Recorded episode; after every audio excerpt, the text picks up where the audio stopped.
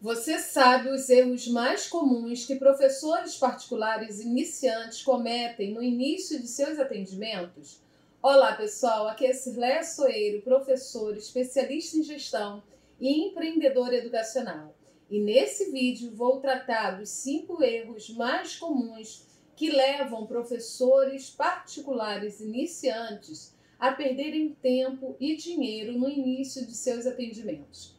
E só para ficar claro aqui, quando falo de professores particulares iniciantes, me refiro também aos professores experientes como eu no mercado educacional, mas que estão iniciando seu próprio negócio com atendimento particular. E muitos desses profissionais podem estar iniciando seus cursos livres, atendimento de reforço escolar, como consultórios para atendimento especializado com o serviço de psicopedagogia, educação especial, psicomotricidade, como tantos outros. No entanto, quando você inicia seu próprio negócio, surgem muitas dúvidas e necessidades que muitas vezes você se vê sozinha e acaba tendo que tomar algumas decisões que podem não ser as mais assertivas. E para te ajudar nesse momento, vai aqui cinco erros que eu identifiquei como os mais comuns e recorrentes ao longo desses 11 anos acompanhando os empreendedores educacionais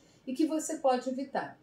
O primeiro erro comum dos professores que decidem ter o seu próprio negócio e começar dando suas aulas ou oferecendo seus serviços particulares são comprar vários materiais pedagógicos e livros antes de ter seus primeiros alunos. E por que isso eu considero um erro?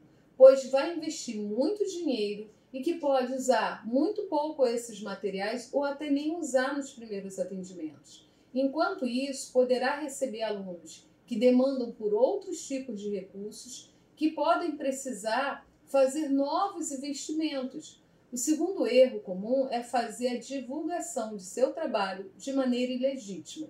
E o que eu quero dizer com isso? É se você não tem a formação específica na área, por exemplo, você não é um especialista em psicopedagogia e começa a trabalhar com esse tipo de serviço específico eh, como um, especialista na área e divulgando como um profissional habilitado. E é importante que você seja verdadeiro e honesto na prestação de seus serviços, que com certeza você irá se destacar no mercado com legitimidade. Por isso, foque em atuar com aquilo que você sabe, domine, para depois dar o próximo passo. E é importante estar sempre aberto a buscar por novos conhecimentos. Lembre-se, conhecimento nunca é demais e que ninguém sabe tudo. Todos os dias temos a oportunidade de aprender mais e isso nos faz crescer, não apenas como profissionais, mas também como pessoas. O terceiro erro comum é fazer parceria com, com sociedades, com pessoas que não estão alinhadas com o seu trabalho e acabam desconstruindo tudo aquilo que você vem conquistando com seus alunos. Então fique bem atenta quando for fazer a escolha de um parceiro ou parceira em seu negócio. Como diz um velho ditado, às vezes é melhor estar sozinho do que mal acompanhado.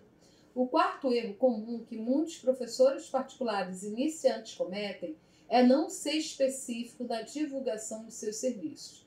E como corrigir isso? Com clareza na divulgação de quais os serviços que você oferece, que tipo de atendimento você trabalha, por exemplo, se você oferece mais de um tipo de serviço, como atuar com reforço escolar ou com atendimento especializado. Deixe isso bem claro, tanto na descrição dos serviços, o tempo de cada atendimento ou de cada sessão e a diferença dos valores de seus serviços. Isso é importante para que seus alunos e os responsáveis entendam o leque de opções de seus serviços e objetivo de cada um deles. Lembre-se que seu cliente está interessado na transformação que seu serviço vai fazer na vida dele. Então, foque na divulgação da descrição dos seus serviços e o que ele é capaz de fazer na vida de seus clientes, não nos valores de seus pacotes de serviços. E o quinto erro cometido pelos professores particulares no início dos seus serviços é não fazer a alta análise de seu trabalho com frequência. Ou seja, é importante que ao longo da semana você esteja atenta em todos os atendimentos e suas evoluções. ter uma planilha ou um instrumento de acompanhamento semanal da prestação de seus serviços e a evolução de seus atendimentos, assim como fazer uma sondagem do nível de satisfação de seus clientes e ouvir com frequência o que eles estão achando e esperando dos seus serviços. É muito importante para o crescimento de seus serviços e do seu negócio. Espero que você tenha gostado dessas dicas e que elas possam te ajudar de alguma forma. E se você gostou das informações e conhece outros professores que estão cansados dos baixos rendimentos e querem ter maior satisfação trabalhando com seu propósito e possam estar com medo ou se auto-sabotando nesse momento para abrir seu próprio espaço educativo, compartilhe esse vídeo com seus amigos e deixe seu like aqui. Isso é muito importante para que eu possa levar essa mensagem para outros professores e mostrar novos vídeos com novas possibilidades de você, professor, trabalhar com maior qualidade, satisfação e conquistar o reconhecimento financeiro que merece.